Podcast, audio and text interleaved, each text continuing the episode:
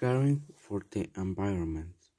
We can take care of the environment by doing things like save water, washing your car with a bucket, making responsible use for the washing machine and the dishwashers are actions that will help to significantly reduce the consumption of the liquid in your home. Avoid burning garbage, leaves, and other objects as well as making bonfires in forests or in the middle of the city. Water the plants at night or very early when the sun takes longer to evaporate the water. Reuse the water you collected from the shower and from washing the vegetables to water the plants of the garden.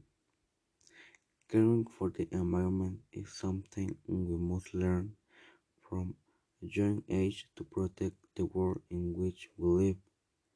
Therefore, it is important that we teach our children the importance of recycling, saving energy, and taking care of nature. Every little act is very valuable, and children must learn that every counts.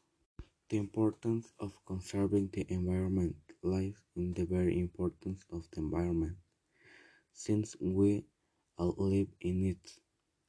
Therefore, if we want to ensure of our own survival and well-being, and that of their living beings, we must worry about their care and protection. The environment not only refers to the resources of nature, but must be protected beyond where man is another way of nature established.